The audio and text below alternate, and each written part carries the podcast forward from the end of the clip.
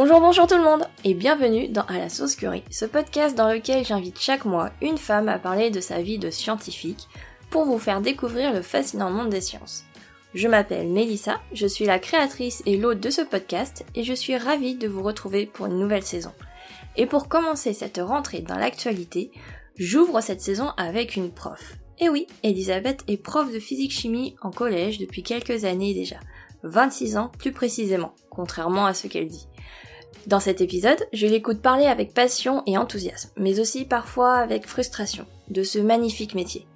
Elle nous parle de son parcours et de ses expériences enrichissantes à l'étranger, de ce que c'est vraiment d'être prof, les conditions qui malheureusement se dégradent petit à petit, mais aussi des beaux projets qui peuvent se construire grâce à la motivation des élèves. J'espère que vous allez apprécier cet échange autant que moi et je suis sûre que vous aurez envie de retourner au collège juste pour avoir Elisabeth en prof. Si vous aimez ce podcast, n'hésitez pas à le soutenir en mettant 5 étoiles sur votre appli de podcast et à laisser un commentaire sympa, vos suggestions ou un petit mot gentil.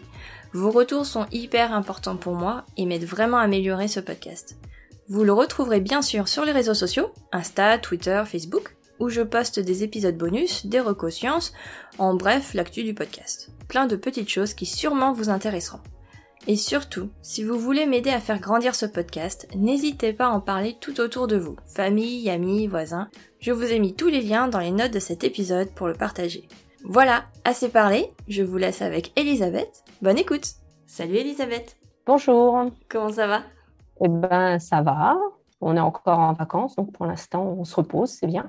oui, profitez encore, car effectivement, dans quoi? Dans une semaine? C'est ça? C'est la rentrée? À peu près, oui. Oui, c'est ça. Ok, parce que donc oui, Elisabeth, tu es professeure de physique-chimie. C'est ça, depuis 15 euh, ans à peu près. Ok. 15-20 ans. Je les compte plus les années. donc ouais, merci beaucoup euh, d'avoir accepté mon invitation, parce qu'effectivement, je voulais ouvrir donc cette saison 3 du podcast euh, avec donc l'actualité de la rentrée, donc une prof de physique-chimie. Parce qu'effectivement, pour moi, les, les profs sont très importants dans le côté transmission de, de, de, la, passion, de la passion et de, de l'intérêt euh, pour la science. Et donc merci beaucoup d'avoir accepté euh, cette invitation. Et euh, je voulais savoir si tu pouvais d'abord te présenter, s'il te plaît.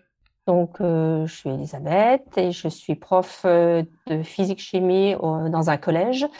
ça fait donc à peu près une quinzaine d'années que je suis prof et j'ai fait essentiellement du collège. Je préfère ce niveau-là. D'accord. Au lycée, il faut être un peu plus euh, rigoureux et euh, au collège, les élèves sont encore, euh, ils n'ont pas encore fait le choix des sciences. Donc c'est les années où on peut encore éveiller leur curiosité. Trop bien, parce que tu as fait du lycée aussi, c'est ça? Un petit peu, mais c'était un lycée français à l'étranger, donc c'était un peu particulier. Ah oui. J'ai commencé ma première année de prof, j'étais dans un lycée, mais en seconde. Euh, j'en ai pas vraiment pas fait longtemps. Ok, ben on reviendra euh, dessus euh, un peu plus tard si tu veux bien, car ma première question est qu'est-ce que tu voulais faire quand tu étais petite? Alors, j'ai toujours été très intéressée par les savants genre Léonard de Vinci, qui pouvaient toucher à tout. J'étais assez bricoleur, mais qui pouvait, oui, qui pouvait faire des bricolages. Donc, je suis passée par exploratrice, je suis passée par Léonard de Vinci, je suis passée par, euh, par chercheuse, en découvreur plus exactement à l'âge, mais autrement, euh, non, c'était plus euh, fabrication, fabriquer des, des choses. Quoi. Ça, ça m'intéressait. Ok, donc tu as un côté créatif, quoi, explorateur. Oui, j'ai plutôt joué à, à courir dans les bois et à construire des cabanes qu'avec des poupées, enfin, clairement. Ok, d'où te vient ce côté justement euh,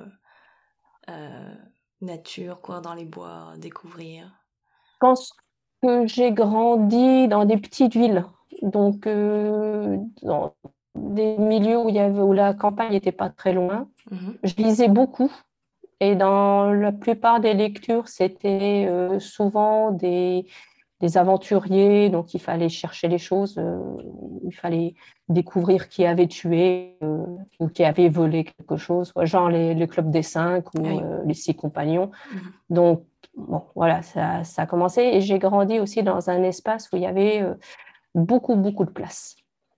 Donc, ça permettait d'aller explorer les choses. Et accessoirement, j'ai toujours grandi avec des garçons. Je suis un peu la seule fille euh, de ma famille. Donc, on a joué aux cowboys aux Indiens, euh, beaucoup plus, ou au Lego, beaucoup plus qu'à d'autres choses. Ok, ouais, tu les as suivis, quoi. Oui, oui j'étais la petite dernière. Ok.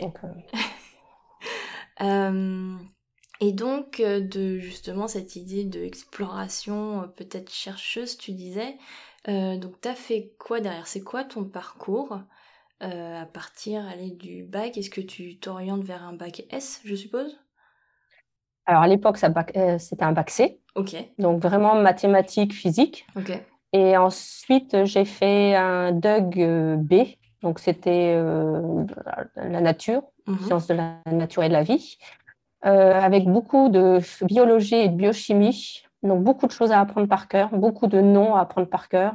J'ai encore des cauchemars sur les livres de biochimie et de biologie végétale. Donc, j'ai bifurqué sur la chimie moléculaire.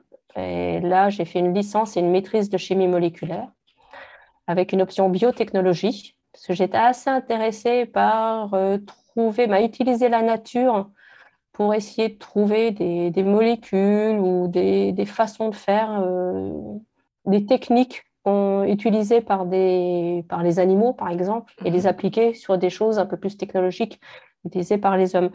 Et, mais en maîtrise, je me suis aperçue que le cherche, ben, pour être chercheur, il y avait très peu de place. Mhm.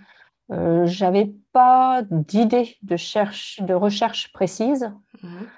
Et donc, euh, je savais plus trop quoi faire. D'accord.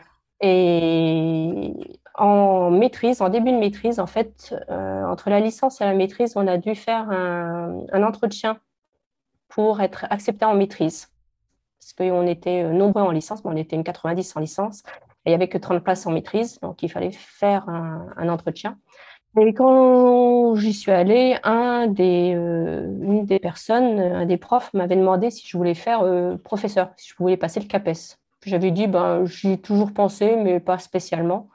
Et du coup, euh, j'avais quand même toujours cette idée derrière la tête. Parce que une grande partie de ma famille vient de l'éducation nationale, donc c'était un peu comme le fils du boulanger qui reprend la boulangerie j'ai baigné dedans depuis que je suis toute petite. D'accord. Donc l'idée était toujours là. Ok, mais c'était pas ton idée première, si j'ai bien compris. C'était vraiment plus axé science, euh, faire la science, découvrir euh, des nouveaux procédés. Ouais, ouais, ouais. c'était plutôt faire de la recherche. Mais il y a vraiment très très peu de place, effectivement. Oui, et c'est toujours le cas, quoi. Et oui. Euh, alors, attends, parce que donc, euh, si j'ai bien compris, tu t'es orienté vers la bio en premier. C'est ça qui t'attirait. Donc parce que ce côté justement euh, nature, exploration, tu voulais euh, être là-dedans. Enfin, c'était quelque chose d'évident pour toi, ça. Oui, puis je trouvais que c'était une bonne source d'inspiration. Mmh Ensuite, bah, bizarrement, j'ai fait un bac C, donc mathématiques. Et en terminale, mm, j'étais j'ai eu quelques soucis avec les mathématiques. Euh, du coup, donc, euh, ça m'a un peu euh, refroidi. Et entre les, les, trois matières scientifiques, maths, physique et SVT, mhm. je me suis dit, c'est quand même la SVT qui me paraît être le plus facile, ou le plus adapté pour moi aussi, on va dire.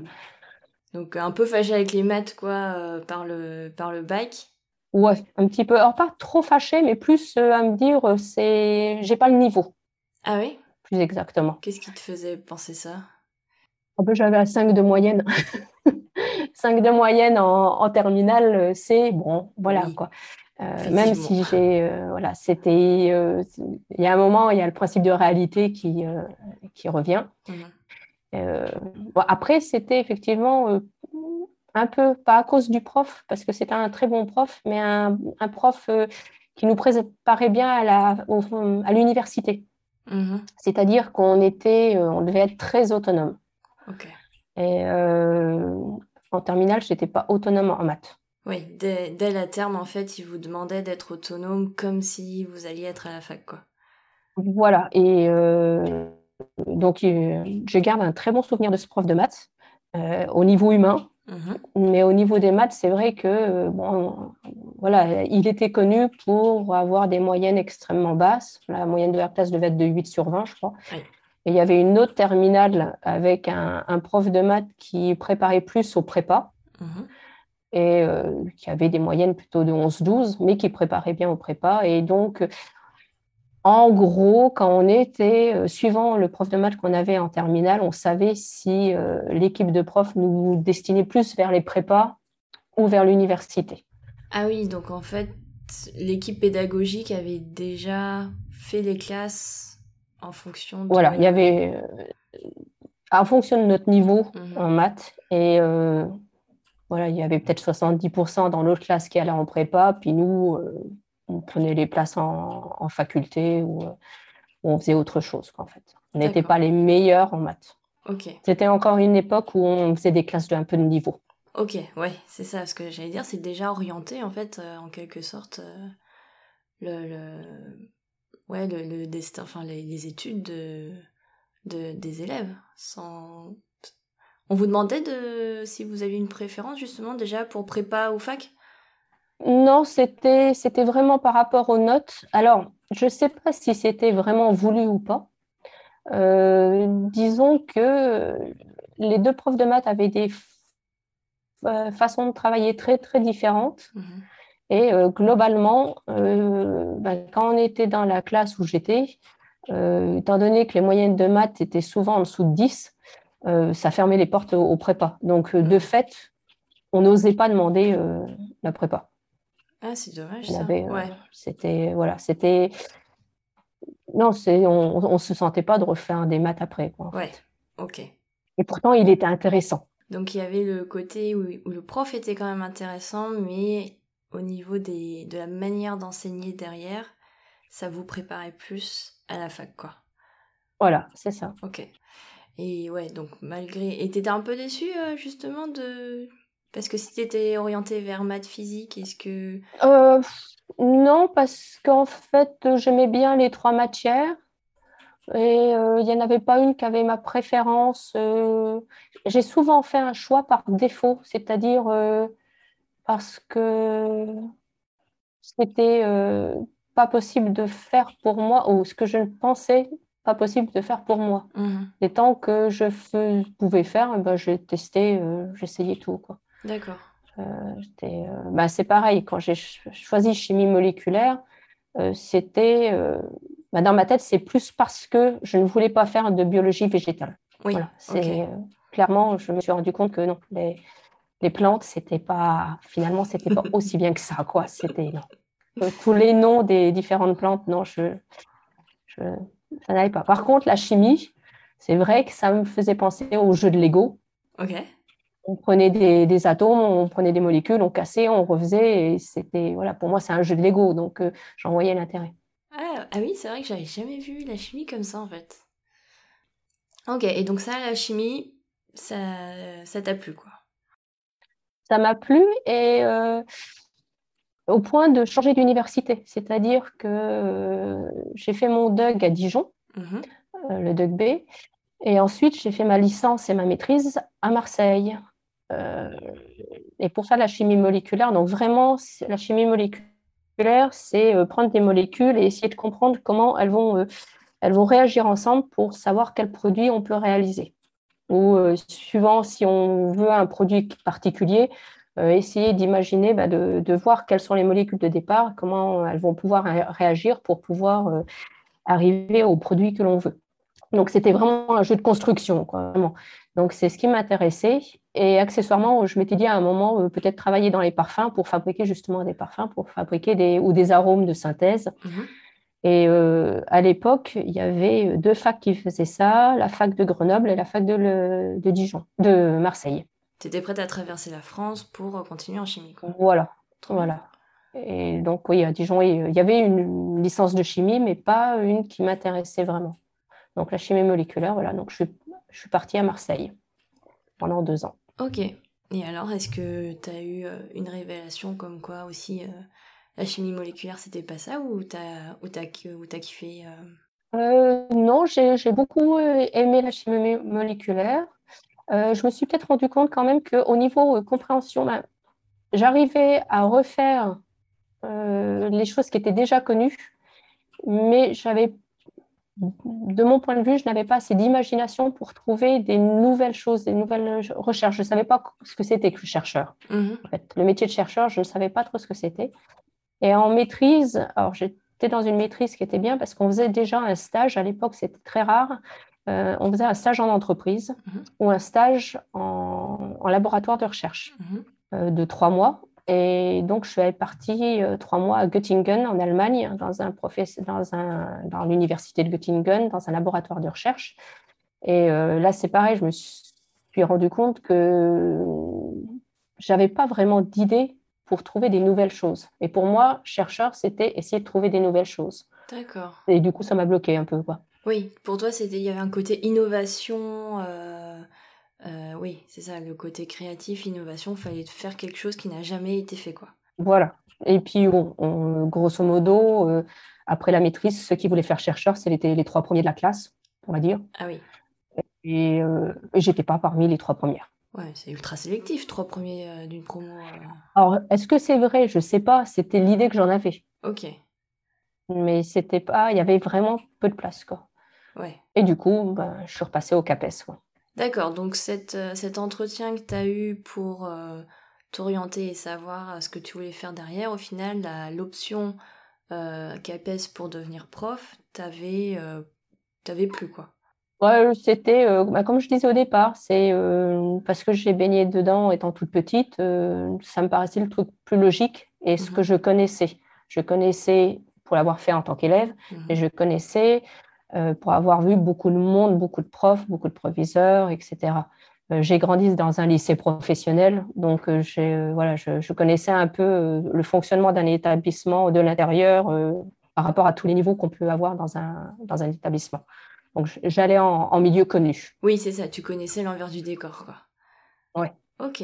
Et donc justement, tu, donc, tu retournes vers le CAPES. Donc, quand tu as une maîtrise, le CAPES, ça se situe où? C'est là où Alors, quand tu as une maîtrise, à l'époque, euh, il faut passer le concours. Donc, il y avait une année de préparation au concours. Mhm. Et euh, c'était une année qui a été utile parce que je n'avais pas fait de physique depuis, ben, depuis la terminale. Euh, depuis la terminale. Donc, j'avais mhm. quatre ans de physique à rattraper, un petit peu. Ouais. donc, voilà. En un an, on a repris 4 ans de physique. D'accord. Alors, bah, trois ans exactement, parce qu'à l'époque, le CAPES, c'était au niveau euh, licence. Et euh, c'était intéressant parce qu'on était moitié chimiste et puis moitié physicien. Mhm. Et donc, on pouvait s'entraider.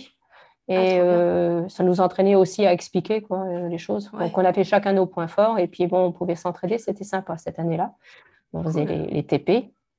Et c'était pareil, les TP, c'était intéressant de faire des synthèses ou de faire des expériences. Euh, ça, c'était pas mal. Et, euh, et, après, tu passes le concours. Et après le concours, tu as encore une année de stage comme prof.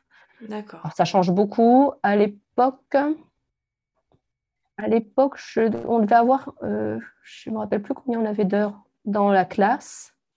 Peut-être 9, entre 6 et 9, je ne sais plus. Je sais que j'avais une terminale SMS et une, première, une seconde STL. Donc, seconde STL, c'est sciences et techniques de laboratoire. Mhm. Et je ne faisais que les TP. Ça, c'était intéressant et compliqué parce que les élèves se préparaient à technicien de laboratoire et certaines manips euh, nécessitaient une, une manipulation que je, je n'avais jamais fait auparavant. C'est-à-dire que je découvrais un petit peu en même temps que les élèves. Encore heureux qu'il y avait un, aide de laboratoire qui pouvait m'expliquer le fonctionnement de certains appareils que j'avais jamais vu auparavant. Et en terminale SMS, c'est sciences médico-sociales. Mhm. Donc, c'est ceux qui se préparent à être infirmiers, euh, être soignants, etc. Et là aussi, c'était intéressant parce que c'était souvent des filles, souvent des filles, il y avait euh, peut-être eu un garçon, mais euh, et euh, elles, avaient, euh, elles étaient passées par d'autres euh, études, c'est-à-dire qu'elles étaient plus âgées que moi. Ah oui, ok. Et ça, c'était ton stage? C'était mon stage. C'était ton année de stage La première année, voilà. Ouais. Ok. Et alors, comment ça s'est passé? Bah, C'était plutôt bien, c'était assez sympa. En plus, mon lycée, euh, c'était intéressant parce que les élèves avaient déjà choisi euh, ce mhm. qu'ils voulaient faire, donc elles étaient. Euh, j'ai pas eu de problème de discipline. Oui, c'est des filières professionnelles, STL et SMS. technologiques. Technologiques, pardon, oui. Ok. Donc, et, euh, et, bah, c'est une différence parce que professionnel à l'époque, n'était pas toujours un choix, c'était souvent par défaut. Mhm. Technologique, c'est vraiment des gens qui avaient choisi. Et en terminale, justement, c'était des filles qui avaient déjà parfois travaillé, mhm. qui, étaient, euh, qui avaient fait des études, qui avaient fait des stages. Moi, je débarquais, je n'avais pas fait de stage, mis à part à Göttingen, mais c'était voilà. Mhm. Et euh, j'ai autant appris que elle. Ben, moi, je leur apprenais la physique-chimie et puis elle m'apprenait la vie, quoi, en gros. Oui, bah oui, parce qu'au final, enseigner à des, des personnes plus âgées que toi, ça devait être impressionnant au début, parce que surtout, tu connaissais pas le monde du travail à part le stage que tu avais fait en Allemagne. Et, euh, et, même, et tu découvrais en, même temps aussi ton métier.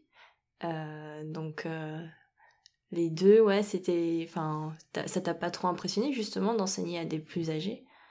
Non, parce qu'elles étaient super intéressantes et qu'elle euh, est très respectueuse aussi parce que parce qu'elles étaient impressionnées, elles, de me voir à 24 ans en ayant déjà une maîtrise, où j'avais 23 ou 24 ans, je sais pas, 23 ans, mhm. euh, avec une maîtrise. Euh, et donc, pour elles, j'étais quelqu'un qui avait réussi les études alors que la plupart d'entre elles avaient galéré à un moment. Ok, d'accord.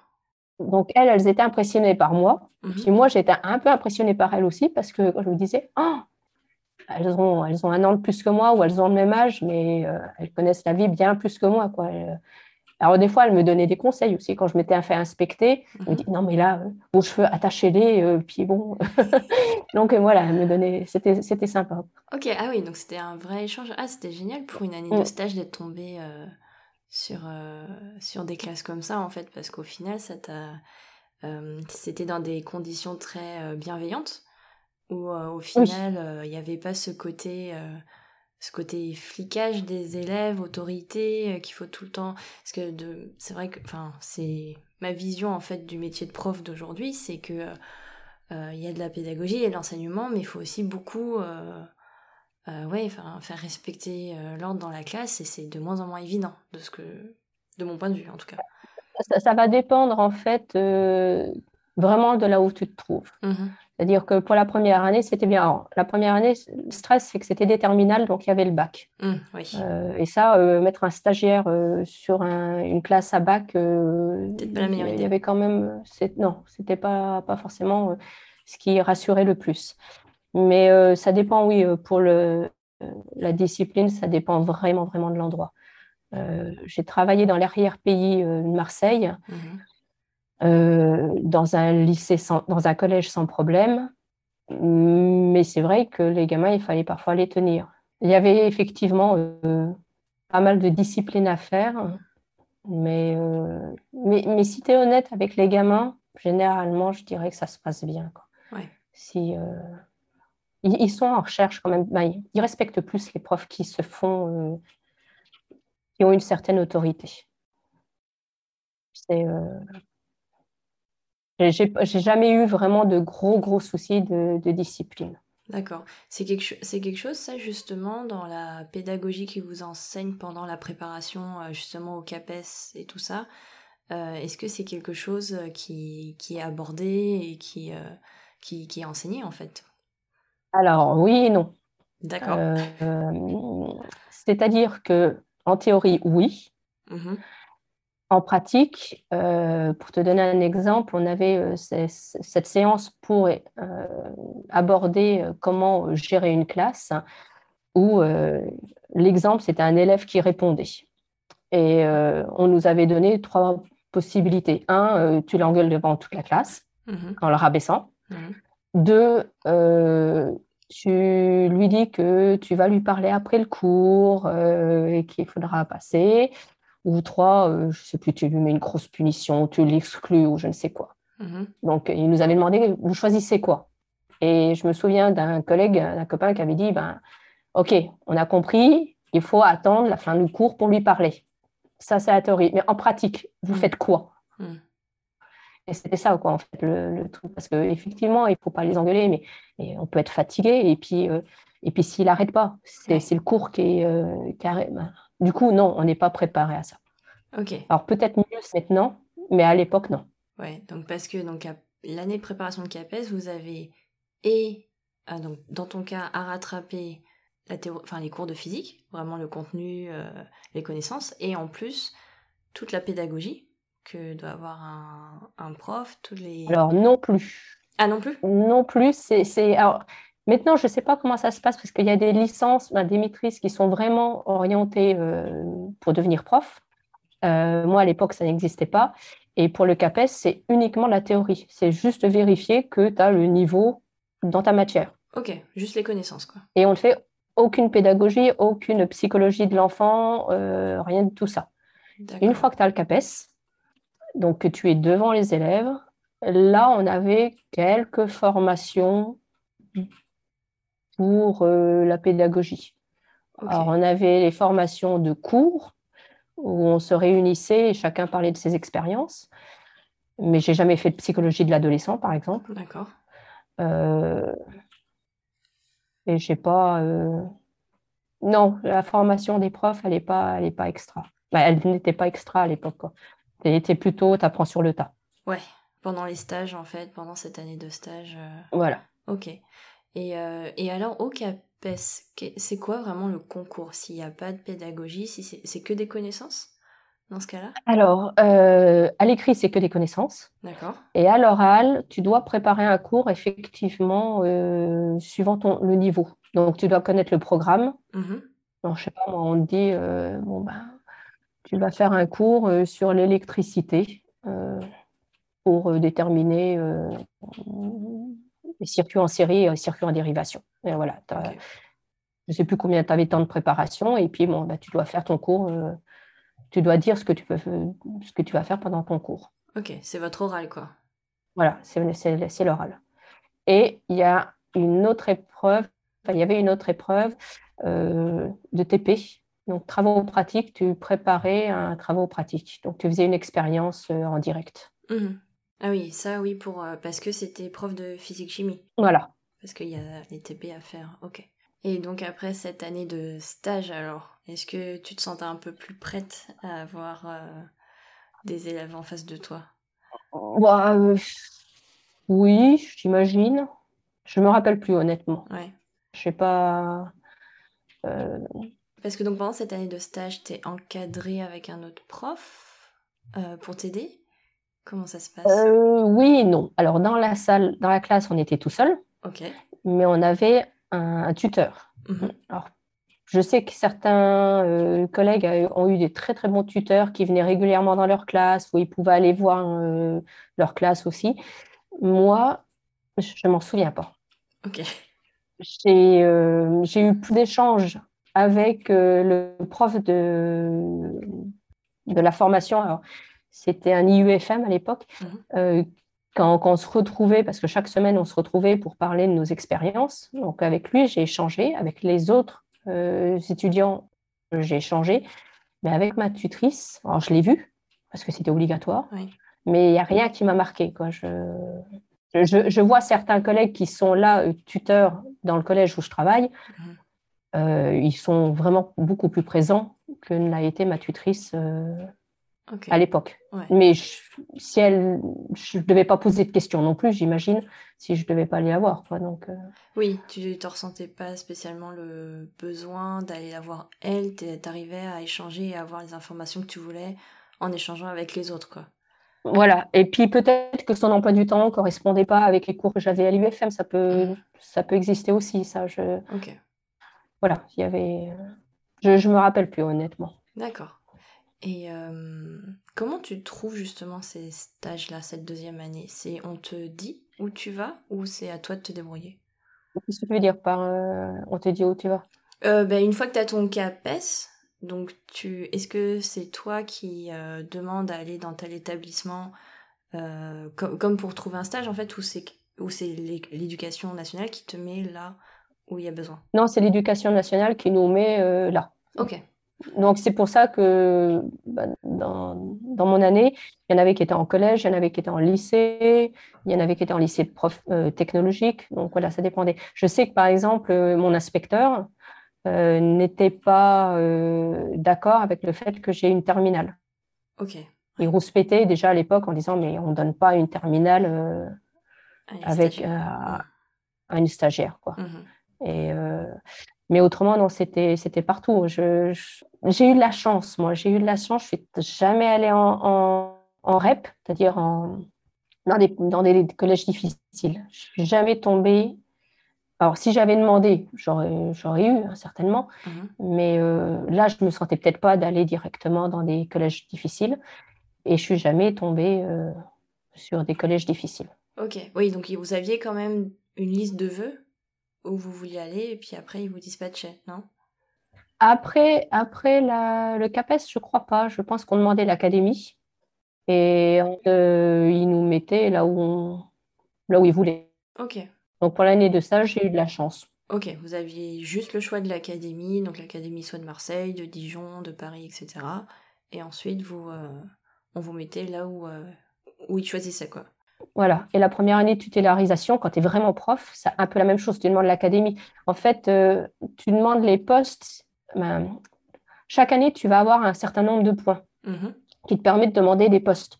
Mais euh, plus tu es ancien, plus tu accumules tes points. Donc, quand tu débutes, tu n'as quasiment pas de points. Donc, tu demandes l'académie euh, et tu demandes tout poste dans l'académie. Puis, tu peux te mettre par, oui. n'importe où. Quoi. Oui, parce que tu sais que tu auras de toute façon que les choix après que tous les anciens soient passés. Quoi. Voilà, c'est ça. Mmh. Et euh, souvent, en fait, euh, tu es euh, ce qu'on appelle tes aideurs, c'est-à-dire que tu fais des remplacements et puis tu, pendant plusieurs années, c'est comme ça. Et actuellement, quand je dis tu fais des remplacements, c'est pas vraiment le cas. C'est-à-dire que c'était au départ pour remplacer quand il y a un prof qui a 115 jours, par exemple, parce que formation, malade, etc. Mais actuellement, en fait, tu as un poste à l'année, souvent, sur trois établissements, et puis euh, tu es pour l'année. Quoi. Donc là, on a encore pas mal de, collègues qui sont sur trois établissements, sur deux établissements, et puis qui tournent, mais qui n'ont pas de poste fixe. Ah oui, ok, d'accord. Mais parce qu'en fait, c'est les remplaçants qui manquent, c'est ça? Oui, oui. Il n'y a pas assez de profs, en fait. Il manque de profs. Mhm. ils n'arrivent pas à, recruter suffisamment de, profs par rapport aux besoins. Ah oui, d'accord. Donc, en fait, pour... il pourrait y avoir en fait des postes fixes dans un collège, mais comme il y a besoin aussi dans d'autres établissements, ils sont obligés de dispatcher en fait les profs sur euh, plusieurs établissements. Sur plusieurs établissements, et oui, et ensuite, ils estiment qu'un prof, il doit faire vraiment 18 heures devant les élèves. Et actuellement, c'est plutôt 18 heures plus 2 heures sup. Donc, en fait, on fait tous plus ou moins 20 heures devant les élèves. Je dis bien devant les élèves parce qu'il y a, y a, aussi du travail, beaucoup de travail euh, derrière. Et euh, ils préfèrent utiliser, ils utilisent tous les heures des profs plutôt que d'embaucher quelqu'un euh, pour avoir un poste fixe sur un établissement. Alors, je pourrais donner un exemple plus clair. Dans mon collège, on a 13 heures de... pour, la, pour la musique. On n'a pas de prof de musique. Ça fait plusieurs années qu'on en demande parce que euh, quand tu as quelqu'un qui est sur un établissement, il peut monter des projets. Puis en musique, c'est intéressant de faire une chorale, de travailler avec une école de musique, etc. Mais euh, ils ne veulent pas créer, bah, mettre un prof sur 13 heures parce que ça voudrait dire qu'il a 5 heures payées à ne rien faire. Ah oui, ok. Donc, il faudrait qu'il fasse cinq heures dans un autre établissement. Donc là, il préfère mettre trois profs de musique qui viennent chaque année, deux à trois profs qui viennent d'un autre établissement. Donc, il y en a un qui vient pour trois heures, il y en a un qui vient pour 13 heures, il y en a, voilà. Et du coup, ben, chaque année, les profs de musique dans mon collège, ils changent. OK. Et ça, c'est une chose qui m'énerve dans l'éducation nationale, c'est qu'ils n'arrivent pas à penser qu'un prof qui font 15 heures de sa matière, il pourrait faire 5 heures d'autre chose on, pourrait faire du co-enseignement, il pourrait venir cinq heures euh, aider quelqu'un d'autre dans voilà faire des échanges et ça non quoi, ça on peut pas. Ouais, c'est vrai que c'est c'est étonnant de préférer euh, enfin pour la pour la musique ou pour euh, justement qui a un côté très créatif au final et pourrait y avoir des, des projets à côté qui sont enfin moi c'était je me rappelle dans mon collège c'était le cas. On avait forcément une seule prof de musique qui faisait donc toutes les classes mais euh, ouais, enfin c'était pareil pour l'art plastique. Mais c'était, enfin, c'était génial parce que justement, il y avait plein de, de projets à côté. C'est d'autant plus frustrant parce qu'ils le reconnaissent. C'est-à-dire qu'on a eu une visite du rectorat et du département pour savoir comment était notre collège mhm. et qui nous ont dit Ah oui, c'est quand même pas bien en fait de ne pas avoir de prof de musique. Ah oui, c'est gênant quand même. Ah bah oui, vous avez suffisamment d'heures, mais ça n'empêche qu'ils ne vont pas les mettre. quoi. Ils, voient bien que pour les élèves, c'est mieux, mais financièrement, c'est pas, c'est pas rentable. Ah oui, c'est une histoire financière en fait. C'est une question du budget de l'éducation nationale euh, pour votre académie qui. Voilà, parce que bah, il faut dire aussi que quand on embauche un prof, c'est à vie. On est fonctionnaire. Ok, oui. Donc en fait, ils préfèrent payer des heures sup que euh, d'embaucher quelqu'un à vie. Ah oui, d'accord. D'autant plus que les heures sup, elles sont moins bien payées que les heures normales dans l'éducation nationale, à partir d'un certain, d'une certaine ancienneté. Ah bon? En fait, il faut savoir que les heures sup euh, dans l'éducation nationale, elles sont payées euh, autant, quelle que soit ton ancienneté. C'est-à-dire un jeune prof et un prof qui est en fin de carrière, il est payé pareil pour son heure sup. Ok. Donc quand tu es jeune prof, c'est payé un peu plus, parce que ça doit être, euh, voilà, c'est, je ne sais, sais, plus si c'est 36 heures ou 36 euros, je veux dire. Euh, mais à partir du septième échelon, donc à partir de 10 ans d'ancienneté, ton heure sup, elle est payée moins bien que tes heures euh, normales. Donc c'est rentable. Oui, effectivement. Pour l'éducation nationale, du point de vue de l'employeur, c'est rentable, effectivement. Voilà. Mais pour les élèves, c'est pas, bah ouais, c'est pas top, quoi. C'est pas génial, quoi. Ok. Bon, ben, euh, il faut plus de profs, quoi. Oui. Ouais. Plus de profs clairement. Et plus euh, de, vie scolaire, plus de, plus, plus de personnes. C'est, euh, c'est, pour avoir travaillé aussi dans des lycées à l'étranger, bah, dans des établissements à l'étranger, ou pour avoir visité, quand tu es à deux profs par classe, c'est, c'est, génial quoi. D'avoir un prof. On est allé en Islande, on avait un prof dans l'établissement, il y avait deux ou trois, qui étaient là pour les élèves en difficulté qui, euh, dans la classe, euh, quand, quand, un élève n'est pas dedans dans la classe, il y, a, des heures où c'est normal, ils ont, ils ont plein d'heures en cours, il y a mhm. des heures où ils ne sont pas dedans. Mhm. Donc, euh, plutôt que de faire perdre la, du temps à toute la classe, cet élève-là était sorti, il allait en tête à tête avec, avec un autre prof. Mhm. qui euh, discutait avec lui, qui le remettait, voilà. Puis quand il avait fini, euh, quand il était, voilà, quand il était mieux, et eh ben il pouvait retourner dans sa classe, quoi. Mais ça, il faut un prof. Et ça, ça c'était bien. Parce que même, euh, je sais pas si c'est nécessairement un prof qu'il faut, mais au moins une autre personne qui mmh. aide, qui aide le prof. Ah oui, effectivement. C'était même pas pour aider le prof, c'est plus pour aider l'élève parce que bah, il n'est pas dedans, donc il perd une heure, quoi. Il, il perd une heure. Et puis nous, T'imagines quand tu as, euh, as, une réunion où tu n'as pas envie du tout d'y être et que tu as une heure à tenir et que tu n'as pas le droit de dessiner, tu n'as pas le droit de te lever, tu n'as pas le droit de parler, euh, c'est pas tenable. Quoi. Donc euh, euh, là, c'était les élèves. Alors, soit c'est le prof qui envoyait l'élève, mais des fois, l'élève pouvait se lever et disait non, là, je ne suis pas dedans, je, je, sors. Je sors, je vais voir machin, et de lui-même. Et ça a marché. Ça a marché, c'était pas grave. Ah, mais ça, en France, c'est pas, pas encore le but. Ouais. C'est pas, c'est pas vers ça qu'on va, quoi, en fait. Et donc ça, c'était en Islande, tu dis, c'est ça? Ça, c'était en Islande, oui. Ouais. Et c'était un stage qu'on avait fait avec quelques collègues pour aller voir comment ça se passait. Trop bien. Euh, avec Jérôme, on a justement, euh, on a créé une option qu'on appelle le petit labo, alors qui n'est pas du tout officiel, mhm. qui est accepté par notre principal, hein, qui depuis plusieurs années, qui euh, on utilise des heures pour ça. alors, on utilise des heures, mais il y a une heure où on n'est pas payé, euh, sur deux, en fait. On est payé à 50% du tarif euh, prof pour faire ça. Mhm. Mais on, demande aux élèves de, euh, de venir deux heures pour faire des sciences, pour faire de la recherche. Et ça, c'est génial parce qu'on est à deux, mhm. on n'a pas de programme, on n'a pas d'évaluation. Mhm. Les élèves, ils sont là de leur plein gré, ils ont leurs idées et pendant deux heures chaque semaine, bah, ils viennent. Quoi. ils, des, ça fait toujours plaisir parce qu'ils n'ont pas forcément envie d'aller en récréation mmh. ou euh, quand euh, nous, on ne peut pas venir parce qu'on a une réunion ou n'importe quoi. Ah non, pas encore, euh, non. quand c'est qu'on fait petit labo, Ah voilà, il y a une demande du petit labo, quoi. Il y a une demande du petit labo. C'est génial. C'est que une 18 élèves, entre 15 et 18 élèves. C'est eux qui choisissent de venir ou c'est vous qui décidez de... Non, c'est eux qui choisissent de, venir. On a, en cinquième, on leur demande. On leur dit bien que euh, c'est l'élève qui doit être volontaire, pas les parents, mhm. euh, qui feront les recherches en autonomie. Donc, ils ne vont pas tous travailler sur la même chose, que c'est deux heures par semaine. Une fois qu'on s'est engagé, c'est sur toute l'année et euh, c'est en quatrième.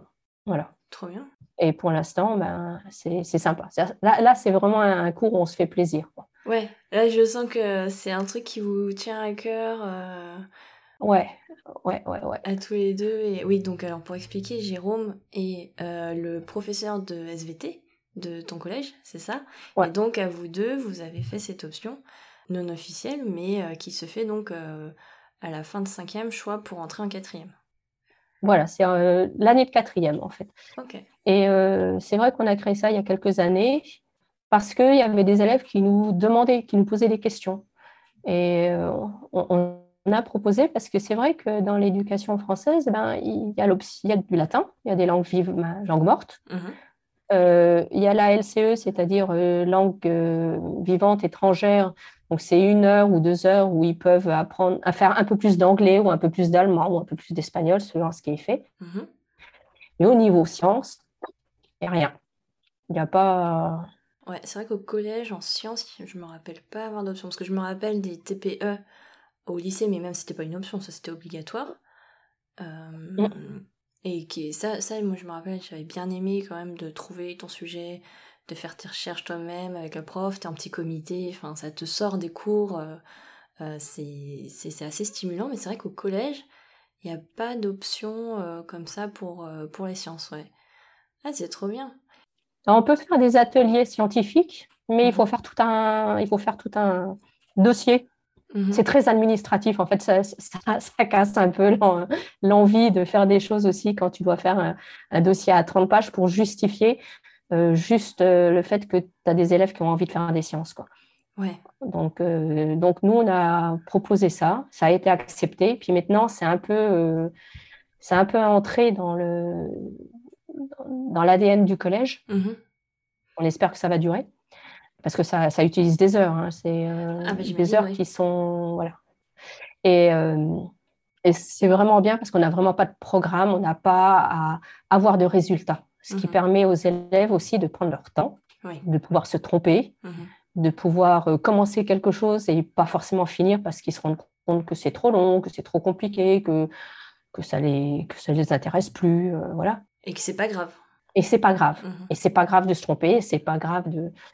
Et euh, l'année dernière, cette année, il y en avait une qui avait fait essayer de, de faire une culture de bactéries et, et, Jérôme savait que le résultat sera négatif à la fin. Mhm. Et euh, elle a travaillé dessus pendant, pendant plusieurs semaines parce qu'il ben, il fallait préparer les géloses, il fallait préparer tout le milieu de, culture, etc. Mhm. Et à la fin, elle dit, mais ça marche pas. Elle dit, bah, oui, pourquoi? Bah, Et en, fait, elle s'est rendue compte qu'elle avait fait tout ça, entre guillemets, pour rien, mais, mais elle avait appris plein de choses, en fait. Et, euh, et, et c'était super intéressant, quoi.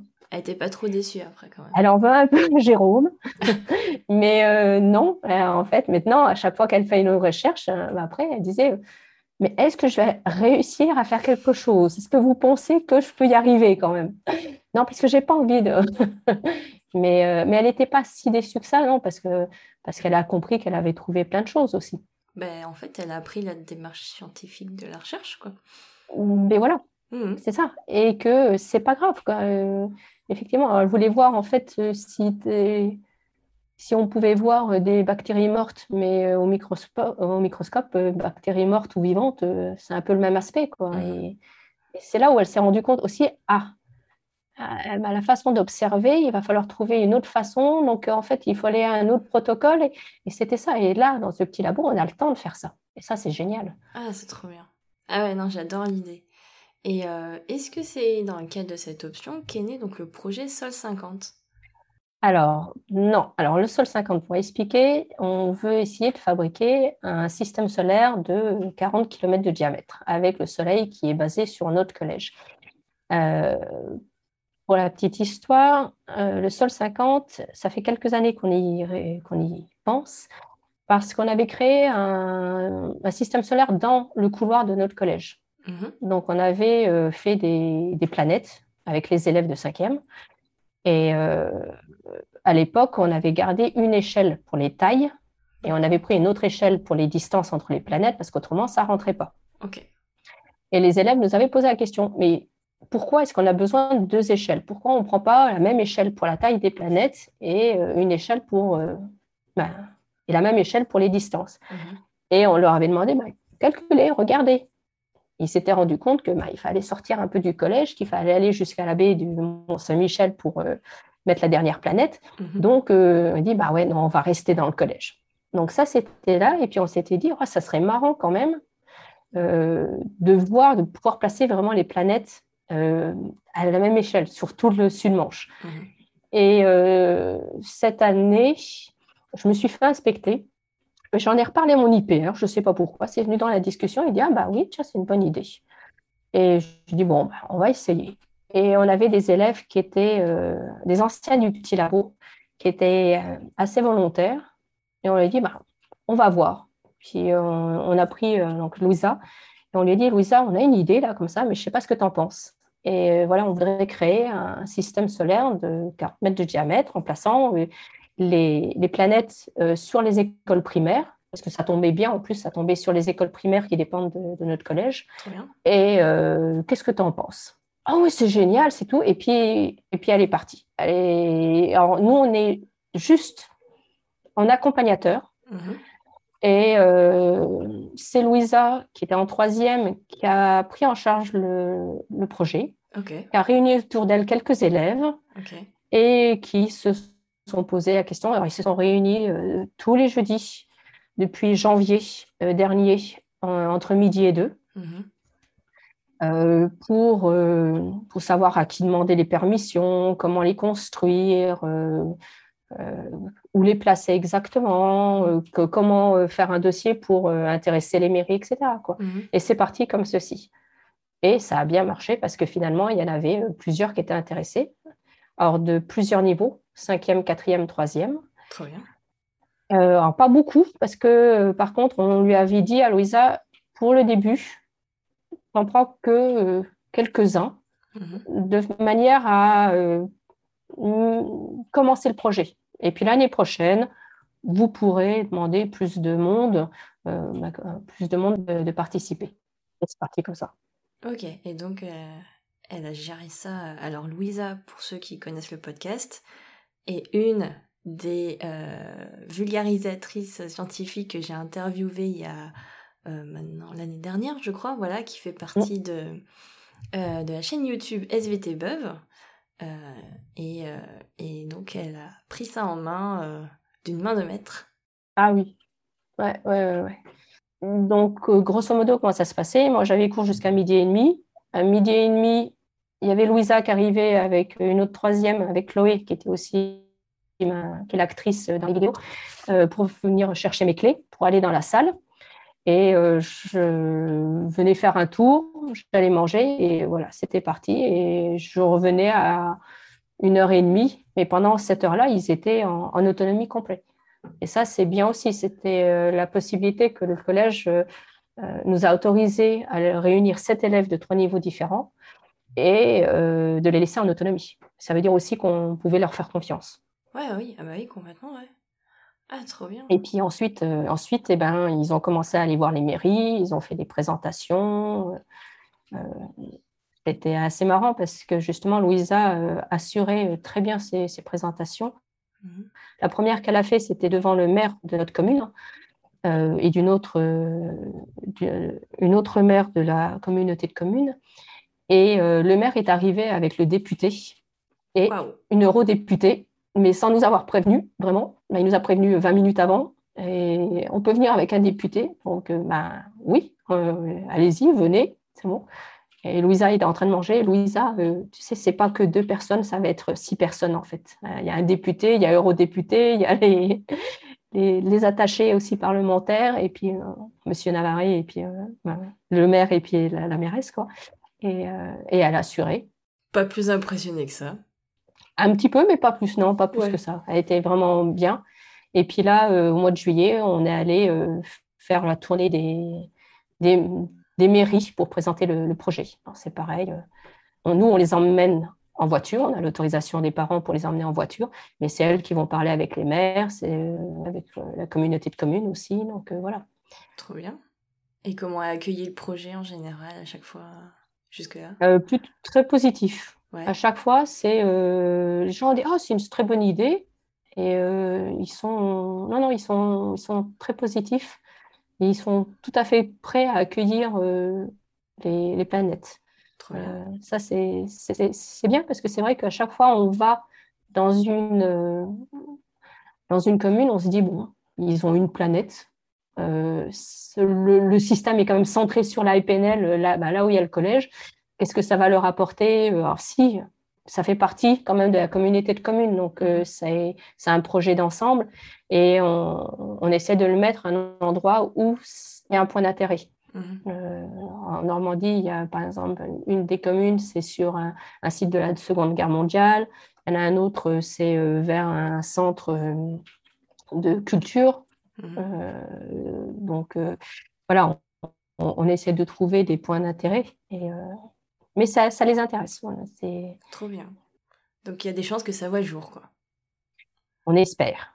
On espère. On n'a pas encore tout. On a, on a pris contact avec un lycée professionnel qui va construire les planètes. C'était ça aussi mhm. l'intérêt, c'est que euh, on fait travailler les primaires, le collège et les lycées professionnels autour de ce projet. Trop bien. Donc euh, ça, c'est, c'est quelque chose qui, euh, qui nous intéresse aussi, c'est de sortir un petit peu de la classe, quoi, en fait. Mhm. Et de pouvoir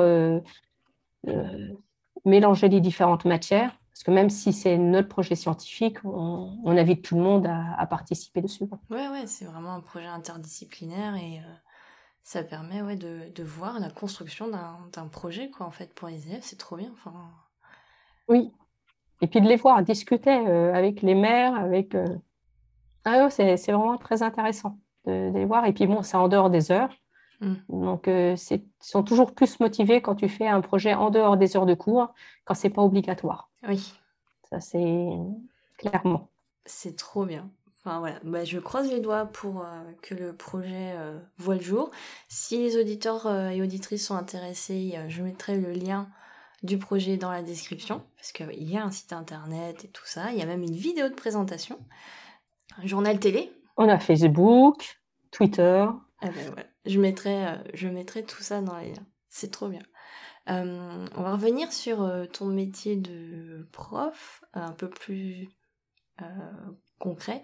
J'aimerais bien connaître ta vision en fait de quand tu es rentré dans l'éducation nationale, quand tu as commencé et aujourd'hui, 15 ans après, comment ta vision a évolué? Est-ce que tu avais des a priori? Est-ce qu'ils ont été confirmés? Est-ce que tu as eu... Enfin voilà. Comment tu, tu vois ça maintenant? Alors, euh, au début, alors j'ai eu un parcours un petit peu particulier, c'est-à-dire que la première année, euh, j'ai eu un poste en lycée, en seconde, et j'ai eu une seconde euh, musique. donc la physique n'était clairement pas le priorité. Mais entre guillemets, je préférais parce que quand tu n'as pas le stress d'un du bac ou euh, d'un examen, tu peux leur faire plaisir. Il n'y a pas de. Ce que j'aime pas dans le métier de prof, ce que j'ai jamais aimé, ce que je continue à ne pas aimer, c'est les évaluations. Mmh. C'est, euh, euh, on a beau leur dire non, mais c'est pas grave, on a le droit de se tromper, n'empêche qu'il y a toujours la note qui tombe et c'est un peu contradictoire avec ce qu'on leur dit. Quoi. Non, mmh. n'hésite pas à te tromper, tu es là pour apprendre, et, mais je vais te noter quand même. Donc voilà, c'est, et euh, quand tu n'es pas dans une classe à examen, bah, tu peux te faire plaisir. Et euh, bah, dans, cette classe avec la musique, là, c'était bien. Je me rappelle d'un élève qui, à la fin, euh, je n'étais pas restée longtemps parce que je suis partie en Australie.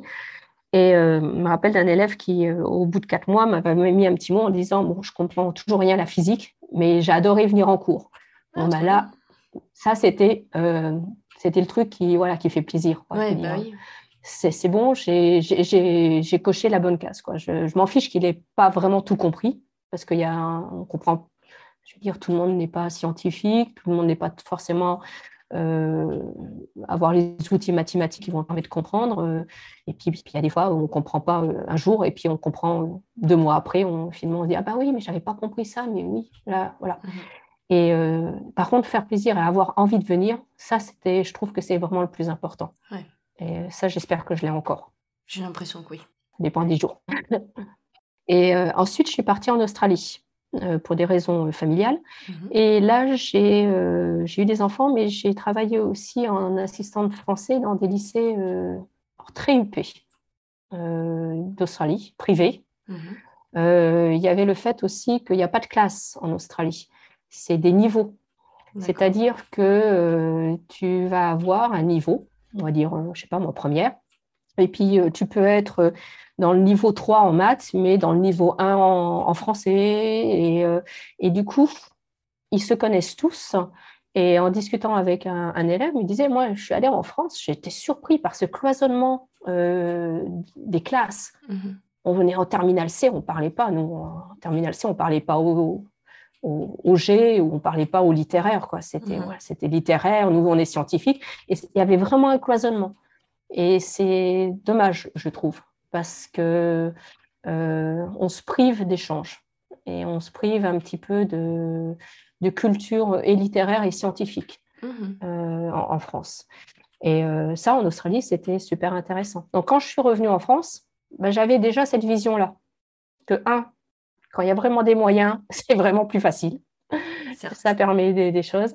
Et euh, cette idée que euh, finalement, euh, une classe ou une matière, c'est pas important. Ce qui est important, c'est la curiosité, c'est apprendre. Et on peut apprendre du français de différentes façons.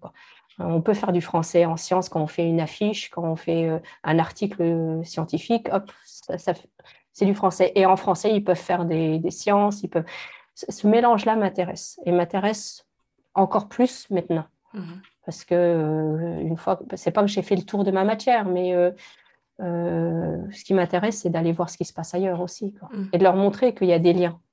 quand je suis revenue à Marseille, c'était pareil, c'était genre moi j'ai eu de la chance d'avoir toujours un poste dans un seul établissement même si j'ai changé beaucoup d'établissements, euh, il était toujours euh, cinq ans. Donc j'avais le temps de connaître les enfants, j'avais le temps de connaître les collègues aussi et de pouvoir faire des projets. Et, euh, et ensuite, allée au lycée français à Prague. Et là, c'est pareil, j'ai dû faire un moment un peu de maths. Et j'ai fait autre chose que de la physique. Mmh. Et c'était marrant parce que j'avais une classe où j'avais, je les avais en maths et en physique. Donc il fallait me supporter quand même, hein, parce que là, ça faisait des heures.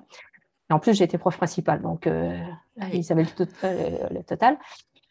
Mais je me souviens avoir fait un cours en maths sur une notion que je m'étais dit, ah, je la reprends juste après en physique parce qu'ils vont voir le lien. Et bien, mhm. que dalle. Ah bon? Les maths, c'était les maths, la physique, c'est la physique. Donc, euh, j'ai dû leur dire, mais vous vous souvenez ça? Où on l'a vu? Il y en a ah, mais c'est pas ce qu'on a fait il y a 15 jours en maths. Ah, bah si. Et, si, si, mais ils ne voyaient pas parce que c'était cloisonné dans leur tête. Et ça, on le retrouve beaucoup en France. Et ça, je trouve ça, je trouve ça dommage. C'est euh, aussi pour ça que j'ai toujours essayé euh, de faire autre chose que ma matière. Mmh.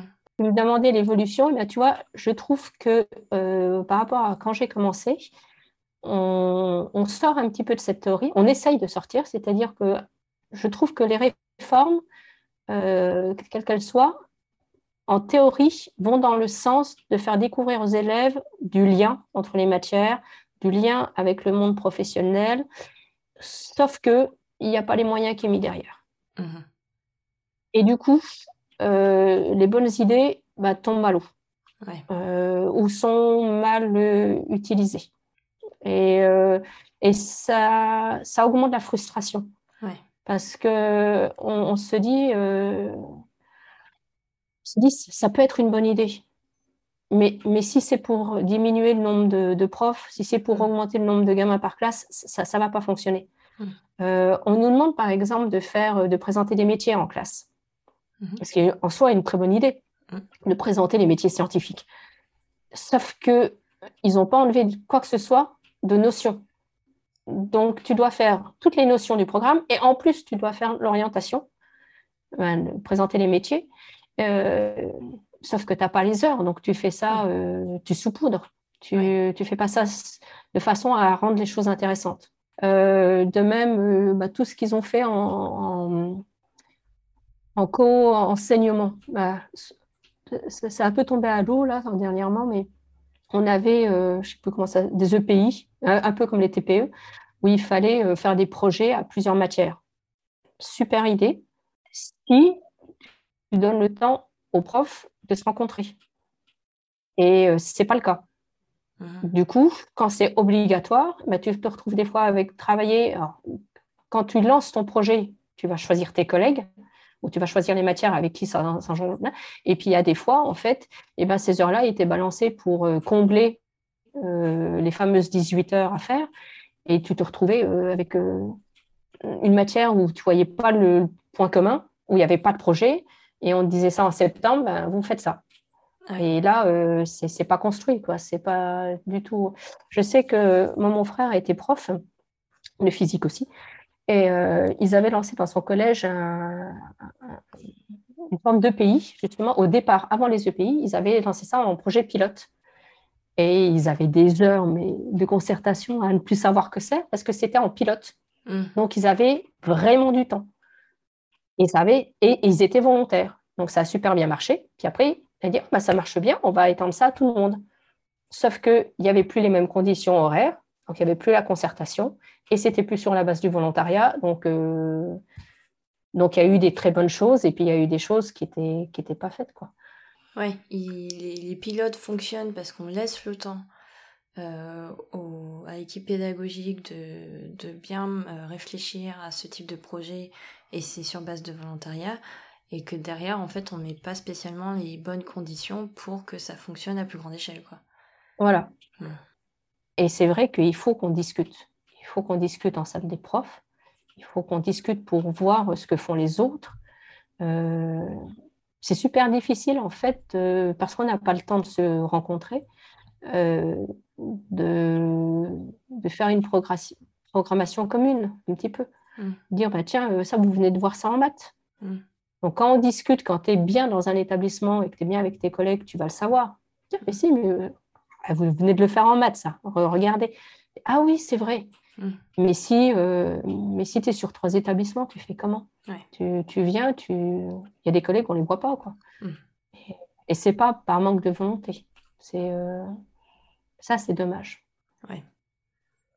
Et c'est et c'est vraiment frustrant de voir des élèves qui pourraient euh, reprendre confiance en eux. Et par ce manque de temps, ben, je, pense que c'est en partie par ce manque de temps, euh, ben, ils se prennent. On ne peut pas leur demander d'avoir confiance en eux avec l'image qu'on leur renvoie. Quand tu es en sixième et que clairement tu as, du mal à déchiffrer euh, en lecture. Et il y en a. Et ce n'est pas euh, un ou deux par classe. C'est plutôt, euh, sur des classes à 25, c'est plutôt un, quart, un, un, cinquième des élèves qui ont vraiment des difficultés à lire, mais on leur a jamais laissé le temps. Et, et, on leur demande toujours plus. Quoi. Oui. oui, parce que ça s'accélère. Bah oui, ça s'accélère. Hmm.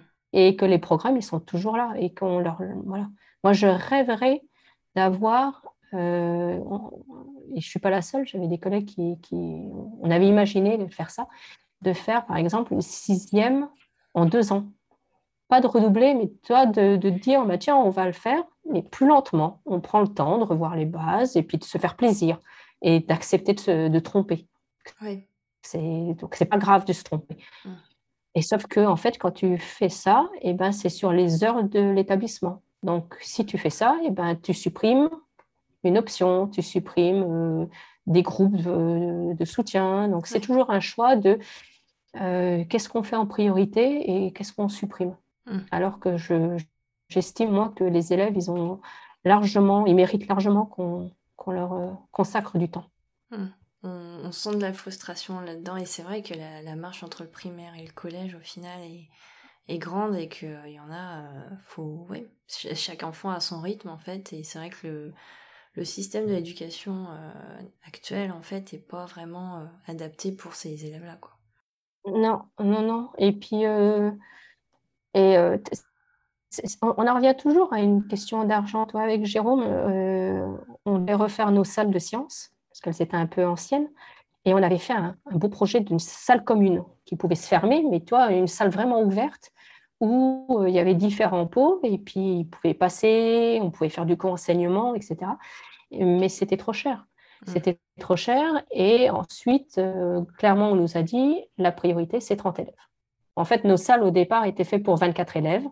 Et la priorité, c'était pas de faire des pôles euh, euh, pour, euh, pour une pédagogie un peu plus actuelle, c'était d'avoir 30 élèves. Donc, tout ce qu'on nous donne en formation, on nous dit ah ben, là, la pédagogie inversée, c'est super bien. il faudrait les mettre voilà, en différents ateliers, faire du co-enseignement.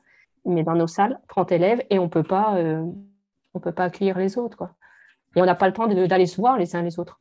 ma porte, elle est toujours ouverte.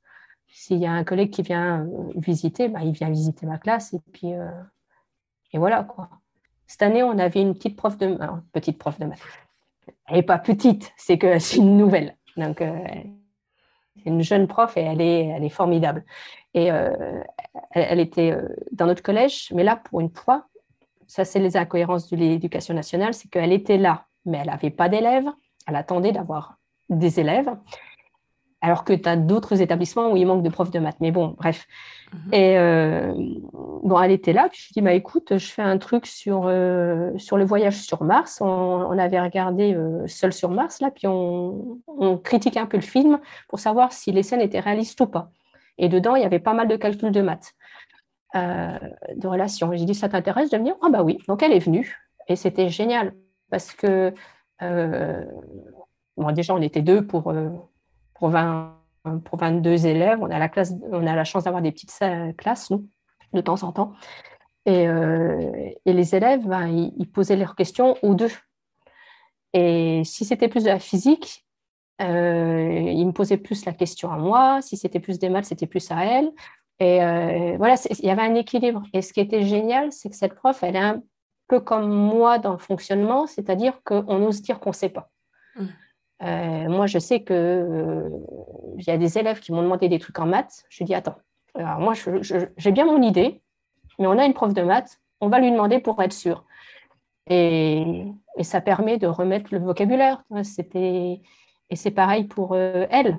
Il y avait des fois, je crois que j'ai dit une bêtise là. Tu peux aller voir parce que je suis pas sûre. Donc, et, les élèves le voyaient. Mhm. Vous voyez que la collègue de maths, elle venait me voir en disant, je crois que j'ai dit une bêtise. Tu peux vérifier. Et j'allais, et puis je disais, ouais, là, c'est une bêtise. Ah, mais c'est pas grave, voilà, on fait ça. Et moi de même. Et donc, ils se rendaient compte que même en étant prof, on ne sait pas tout. Et puis, euh, quand on ne sait pas, on va chercher l'information. Et que c'est pas grave, quoi. Et c'est pas grave. Mmh. Euh, et, et, c'était super intéressant. Et euh, les élèves, ils ont bossé, mais ils ont tous bossé, quoi. Même ceux qui étaient, qui étaient soi-disant pas très forts, ils, ont trouvé, ils ont, en groupe, ça, ça a super bien marché. C'était bien. Et puis, comme a dit la collègue, ils ne se sont pas rendus compte qu'ils faisaient des maths là. Non. on les a leurrés. Ouais, ouais, parce qu'en physique, généralement, quand on commence à dire ah, on va faire des calculs, on va faire des maths, c'est ouh, ça, ça, bloque. Il y a une appréhension, quoi. Oui, il y, a, y, a, y, a, un blocage en maths. Euh, c'est trop bien. Mais en tout cas, je... merci beaucoup de faire ce métier, euh, de le faire avec passion, comme euh, tu le fais. Et euh, donc pour les dernières petites questions de mon podcast, est-ce que tu as eu des rôles modèles au long de ta carrière? Je ne sais pas. J'ai eu des collègues où je me suis dit, oh, c'est génial ce qu'ils font. Mais euh, je ne sais pas si j'ai eu vraiment de, rôle modèle. Je pense que j'ai piqué des choses à droite à gauche parce que je pense que ce métier, tu peux le faire que si tu es toi. C'est-à-dire qu'il y a des choses, c'est pour ça que euh, je critique beaucoup en fait les programmes, etc. Mais c'est très difficile de pouvoir euh, donner quelque chose une ligne de conduite à tous les profs parce qu'on est tous différents. Mhm. Et le conseil que certains vont pouvoir te donner, ça marche ou ça marche pas. Quoi. En fait, ça, dépend si, ça te correspond. Moi, je sais que dans mes classes, c'est bruyant.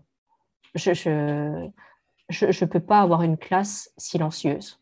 Alors, ça gêne certains élèves, hein. mhm. mais euh, je sais que j'ai une classe qui, pour me faire plaisir au moment où je partais, euh, se sont tus. Ils étaient tous les bras croisés à m'écouter vraiment. Ils étaient 30, j'ai tenu 5 minutes. Je dis non, là, arrêtez. Là, je ne peux pas. Qu'est-ce qui se passe? Qu'est-ce qui se passe?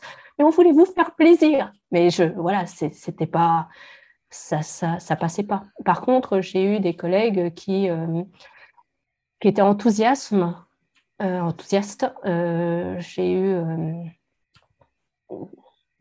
des collègues qui ne s'énervaient pas et qui ont montré qu'en fait, tu pouvais avoir de l'autorité sans, sans hurler ça, c'est vraiment important. En fait, c'est les, ceux qui ont le plus d'autorité, c'est pas ceux qui crient, c'est ceux qui arrivent à, à se taire, en fait, presque.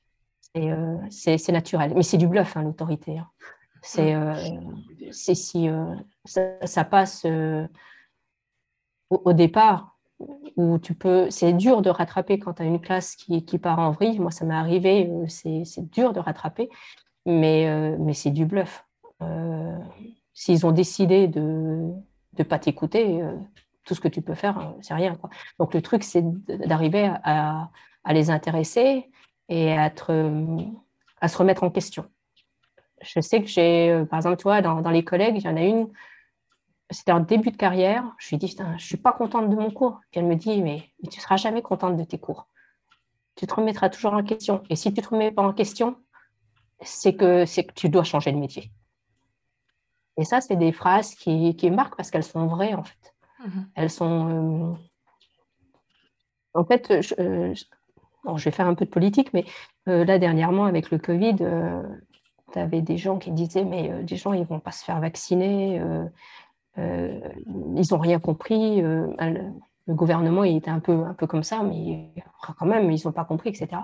J'ai dit, moi, quand, quand, quand tu as 60% de mes élèves qui ne comprennent pas, c'est pas eux qui sont cons, hein, c'est moi qui explique mal. Hmm. C'est ça, quoi. Donc, il faut pouvoir se remettre en, en, cause et toujours changer. C'est ça l'intérêt aussi, c'est que, toi, je te disais, l'atelier qui, qui, a marché avec la collègue de maths là, sur Sol sur Mars, avec la cohorte qui arrive, je ne sais pas si ça va marcher. Je vais tenter, mais il faut que je sois prête à dire bon bah là non stop j'arrête ça marche pas. Et ça m'est déjà arrivé en cours de dire non bon là on arrête euh, ça marche pas. Mais il faut oser le dire. Il faut il, faut accepter de dire je ne sais pas et c'est pareil ça c'est aussi des élèves qui m'ont euh, qui, ont été des modèles un petit peu un, qui m'a dit euh, mais madame quand je vous ai posé la question vous m'avez dit vous savez pas vous êtes la première prof à dire que vous savez pas eh ben j'apprécie et en fait, c'est un élève qui était insupportable dans certaines classes parce qu'il était, il était brillant. Donc, en fait, euh, quand tu disais une bêtise, il savait pertinemment que tu avais dit une bêtise et puis il allait te contredire et voilà quoi. Et puis moi, je n'étais pas tombée dans ce piège-là, entre guillemets. J'ai dit, ben, je ne sais pas, je vais me vérifier. Et, et, du coup, j'avais gagné son estime. Et ben, il ne m'a pas embêté pendant toute l'année. Et du coup, ben, la classe, euh, elle a suivi. Mais toi, ça se joue à, peu. J'aurais dit une bêtise, je me faisais laminer comme les autres. Quoi. Et il y a eu des fois où j'ai dit des bêtises et je me suis fait laminer comme les autres. Quoi. Mais, euh, mais ça joue à pas grand-chose. Quoi. Et je pense que la confiance, en fait, qui... qui... Moi, c'est les élèves qui vont apprendre le plus, en fait. La façon de, de réagir. Ok. Et dernière question, quel conseil tu donnerais à une étudiante qui veut devenir prof, en général? Euh, Comme je te disais, t'es sûr déjà, parce que ça ne va pas dans le bon sens, je trouve, et je ne suis pas la seule à le penser. Euh, après, si elle le fait pour avoir des vacances, si elle le fait pour euh, ne pas bosser, c'est pas la peine. C'est euh, vrai que avoir des vacances, c'est agréable, on ne va pas le cacher. C'est vrai qu'on a des horaires qui sont bien, alors pas parce qu'on a que des 20 heures devant les élèves, 18 heures, euh, mais parce qu'on a un peu une profession libérale, entre guillemets, c'est-à-dire qu'on a 18 heures qui sont fixées, mais le reste du temps, on s'organise comme on veut. Donc, si tu es plutôt du soir, tu peux travailler jusqu'à 11 heures du soir. Euh, si euh, tu préfères travailler le week-end, eh ben, tu travailles le week-end. L'inconvénient, c'est qu'on travaille toujours. En fait, on est toujours euh, dedans. Quoi. même, on fait une visite. À chaque fois qu'on fait une visite, on est là. Ah, ça, ça serait bien de le prendre pour les élèves, ça. Ah, il faut que je prenne des documents alors que tu es en vacances. Quoi. arrête, arrête de, bosser. Mais tu es toujours un petit peu dedans. Et donc, si on le fait pour tranquille, non. Il faut, il faut, il faut être curieux. Va voir les autres profs, va voir les autres matières, sois curieux et euh, dis-toi que les élèves, euh, tu connais pas leur vie aussi. Hmm. C'est euh, à, à, leur place, qu'est-ce que tu ferais toi quoi. et ça, c'est un truc que, que j'ai appris toute petite. Parce que comme je te disais, j'ai ben, grandi dans un lycée professionnel et j'ai allé en vie scolaire. Et je devais avoir peut-être 9 euh, ans, 10 ans. J'ai aidé la CPE à trier les fiches des élèves. Et dedans, il y avait la fiche d'une élève. Euh, elle avait cinq ou six frères et sœurs, c'était l'aînée. Elle n'avait pas choisi de venir euh, dans cette section-là, mais elle était super gentille. Je la connaissais dans la cour parce que j'allais discuter avec les élèves dans la cour. Et sa mère devait être au chômage et son père à l'hôpital. Enfin, c'est elle qui gérait la maison. Quoi. Et puis, euh, ça m'avait marqué parce que tu te dis, mais, elle a 15 ans, la gamine, quoi. moi, euh, moi, je suis bonne en classe, ouais, mais bon, en primaire, ça va, c'est pas difficile. Mm. Mais, mais qu'est-ce que je ferais, moi, dans, sa situation, quoi? Mm. Et ça, euh, je pense que j'ai grandi, en grandissant dans un lycée professionnel, tu apprends. Tu apprends à voir que ben, on n'est pas tous égalitaires et c'est d'autant plus frustrant, justement, de voir des choses, des politiques éducatives qui augmente ces inégalités, alors qu'on devrait les diminuer. Ok. Donc, bon courage aussi, dernier conseil. bon courage. pour finir, c'est toujours intéressant. Hein. si je finis sur une note positive, non, c'est, il y a toujours, c'est toujours fantastique de les voir euh, découvrir des choses. Je dis, ah, c'est ça. Oh, j'avais jamais compris ça. J'ai compris ça. Ça, c'est, c'est bien ça. Et d'avoir, euh, de leur donner envie. Eh ben, on va finir sur euh, ces dernières belles paroles. Merci beaucoup Elisabeth, c'était trop bien. Merci Melissa, au revoir. Un grand merci à Elisabeth qui s'est prêtée au jeu et merci à vous d'avoir écouté jusqu'ici. Si vous avez aimé cet épisode ou si vous aimez le podcast en général, n'hésitez pas à le partager et à en parler autour de vous. D'ici là, prenez soin de vous et n'oubliez pas, la science est partout, surtout en vous. Ciao